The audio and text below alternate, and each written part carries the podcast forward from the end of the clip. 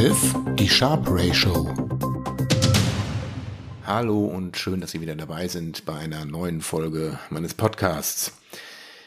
Heute möchte ich auf einer alten Folge aufbauen. Das ist quasi eine Doppelfolge. Also ähm, die letzte Folge, wo es um Volatilität ging, ist so ein bisschen die Verständnisvoraussetzung, wenn ich heute über eine Kennzahl sprechen möchte die einem häufig begegnet, wenn man sich so Informationen über Fonds ansieht. Also diese berühmten Factsheets und äh, wie diese ganzen Sachen heißen. Es geht um eine Kennzahl, die eigentlich relativ einfach zu verstehen ist, auch vom Gedanken her, ähm, die aber mal wieder so einen furchtbaren Namen hat, mit dem man überhaupt nichts anfangen kann. Es geht um die Sharp Ratio. Ähm, als ob das irgendwas mit Schärfe zu tun hat. Nein, hat es nicht. Der Erfinder dieses dieser Kennzahl. Der hieß einfach Sharp. Die Kennzahl ist häufig, wie gesagt, man trifft sie überall. Auf meinen Factsheets trifft man immer auf diese Sharp Ratio.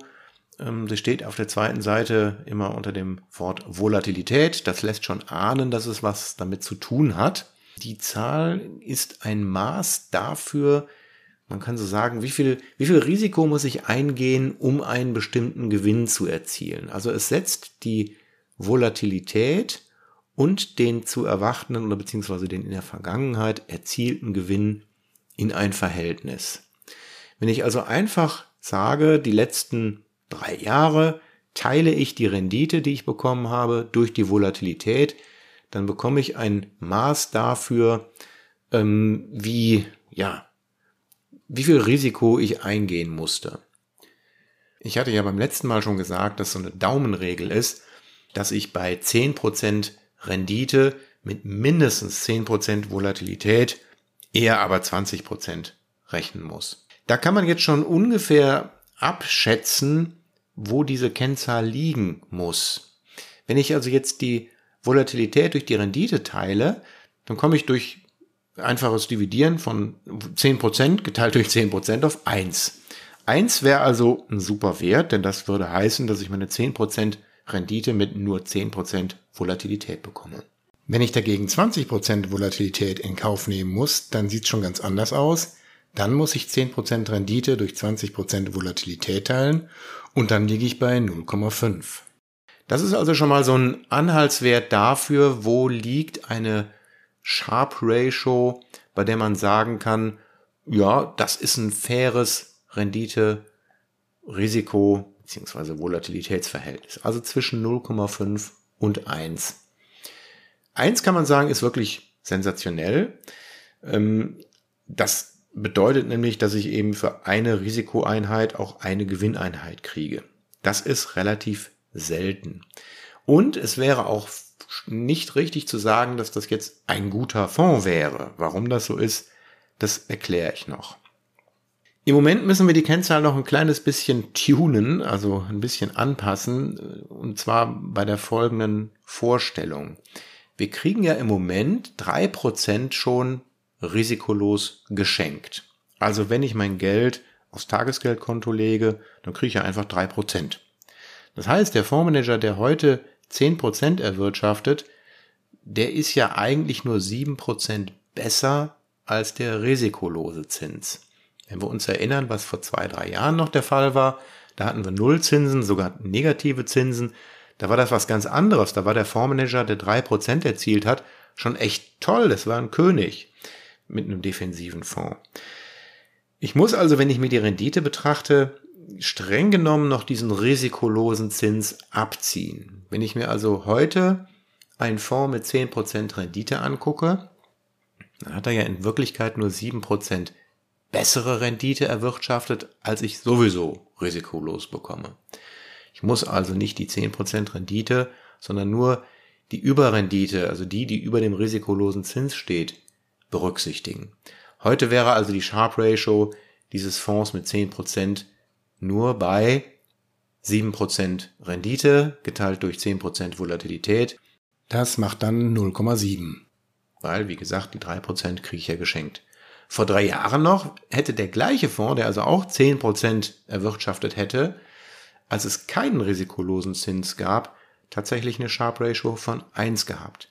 Das heißt, auch das muss man berücksichtigen, wenn man sich diese Sharp Ratio ansieht, haben wir denn gerade einen risikolosen Zins, der bereits berücksichtigt ist bei dieser Sharp Ratio, oder habe ich den eben nicht?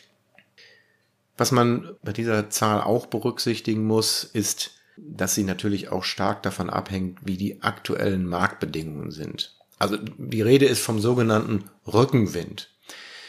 Wenn alle Aktien steigen, dann gibt's ja für den Fondsmanager gar keinen Grund, Verluste zu machen. Also dann gibt's kaum Volatilität. Das haben wir beim letzten Mal schon anhand dieses Beispielfonds des Akkumulars betrachtet. In einer Phase, in der wenig Schwankung ist und wo die Kurse einfach nur hochgehen, da ist eine Sharp Ratio von 1 gar keine tolle Leistung. Ich mache mal hier ein Beispiel eines anderen Fonds. Und zwar ähm, geht es um den PICT Global Megatrend Selection. Bei Global Megatrend merkt man schon, okay, das könnte ein Fonds sein, der etwas sportlicher unterwegs ist. Das heißt, ähm, in diesem Fonds werden große Trends abgebildet das ist also kein Dickschiff, der durch alle Gewässer hindurch manövriert, sondern äh, der hängt sich immer an Trends an. Im Moment ist er sehr technologielastig. Wir hatten von 2012 bis 2015 eine Phase, wo wirklich alle Kurse nur nach oben gegangen sind. Und gerade so diese Trendthemen waren sehr angesagt. Da ging also alles nur super. In dieser Phase hatte der Fonds eine drei Jahres Sharp Ratio von 1,5. Der hat also bei 12% Volatilität in diesen drei Jahren unglaubliche 70% Wertzuwachs erzielt. Das ist natürlich super. Schaut man sich den gleichen Fonds heute an, also rückblickend auf die letzten drei Jahre, die ja nun wirklich nicht dolle waren, dann hat dieser Fonds in diesen drei Jahren nur 15% Wertzuwachs geschafft. Er hat aber 15% Volatilität gehabt. Und wir hatten in den letzten Monaten eben auch eine Phase, wo es schon einen risikolosen Zins gab. Das heißt, die Sharp Ratio des gleichen Fonds liegt heute nur noch bei 0,4. Wie gesagt, es ist der gleiche Fonds. Und ich habe es geprüft, auch der Fondsmanager ist der gleiche geblieben. Der hat also nicht irgendwie sein Handwerk verlernt oder sowas. Nein, eigentlich sollte man denken, dass er doch in den letzten zehn Jahren eher dazugelernt hat weil da eben einige Krisen waren.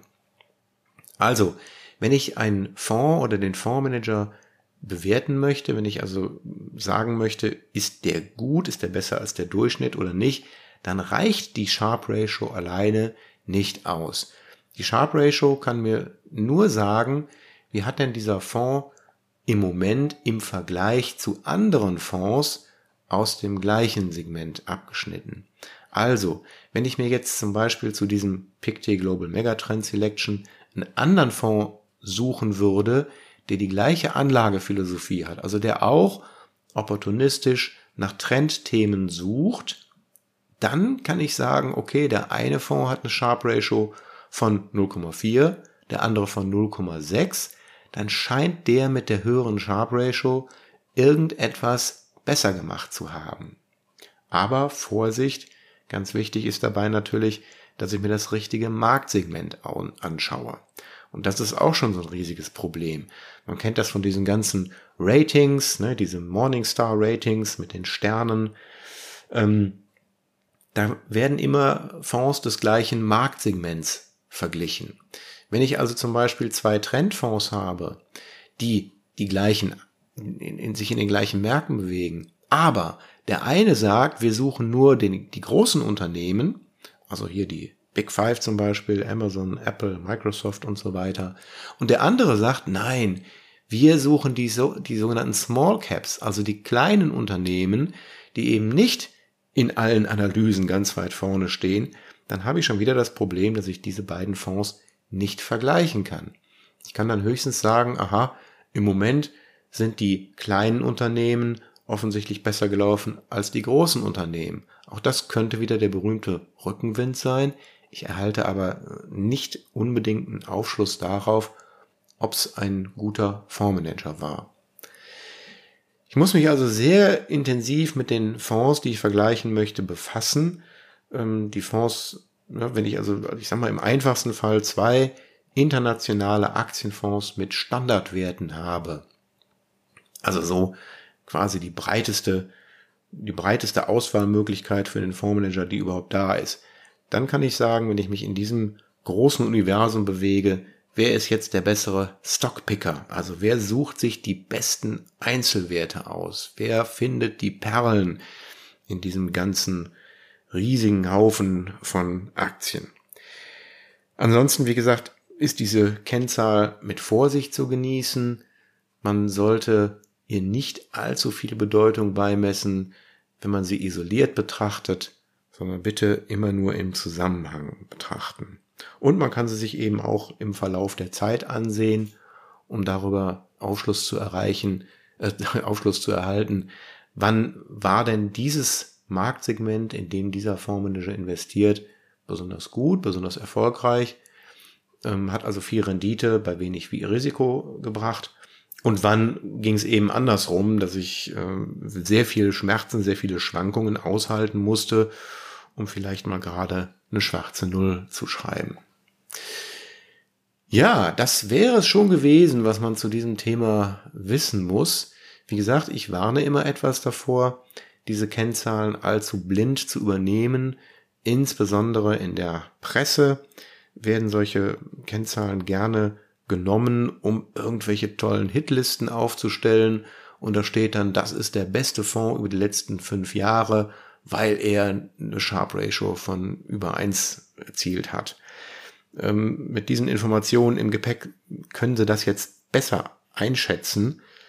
Ähm, die Presse ist da manchmal sehr, ja, erstaunlich einfach gestrickt.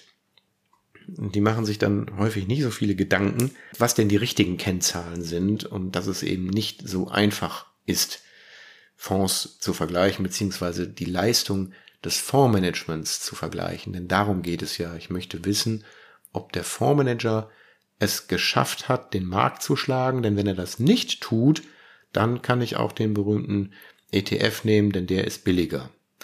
Auch ETFs haben natürlich eine Sharp Ratio, die kann man sich ganz genauso berechnen. Und wenn man das tut, dann stellt man auch fest, dass ein ETF, der ja überhaupt kein Management hat, sondern der einfach nur den Markt abbildet, in verschiedenen Marktphasen völlig andere Sharp Ratios hat, weil es eben manchmal gut läuft, dann gibt es diesen berühmten Rückenwind und manchmal läuft es nicht so gut, dann muss auch der ETF viele Jahre ähm, einfach nur hin und her schwanken und der Anleger muss sich mit 0% oder vielleicht sogar einem negativen Ergebnis zufrieden geben. Ja, ich hoffe, das hat ein wenig Licht ins Dunkel gebracht. Die heutige Folge war etwas kürzer als sonst, aber das ist ja auch nicht schlimm. Ähm, wenn ein Thema nicht mehr hergibt, dann darf man auch mal nach 15 Minuten Schluss machen. Ich wünsche allen noch einen schönen Tag und einen schönen Sommer. Bis bald. Tschüss.